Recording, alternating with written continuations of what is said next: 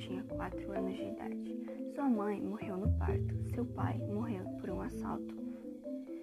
Passou-se muito tempo e ela acordou do coma dela. Hoje em dia, esta menina tem 14 anos e algo aconteceu com ela, algo que não é normal. Bom, se você está pensando em poderes, isso mesmo, você acertou. Ela tem poderes. Depois de tanto tempo, como isso é possível? Vamos descobrir ao longo da história.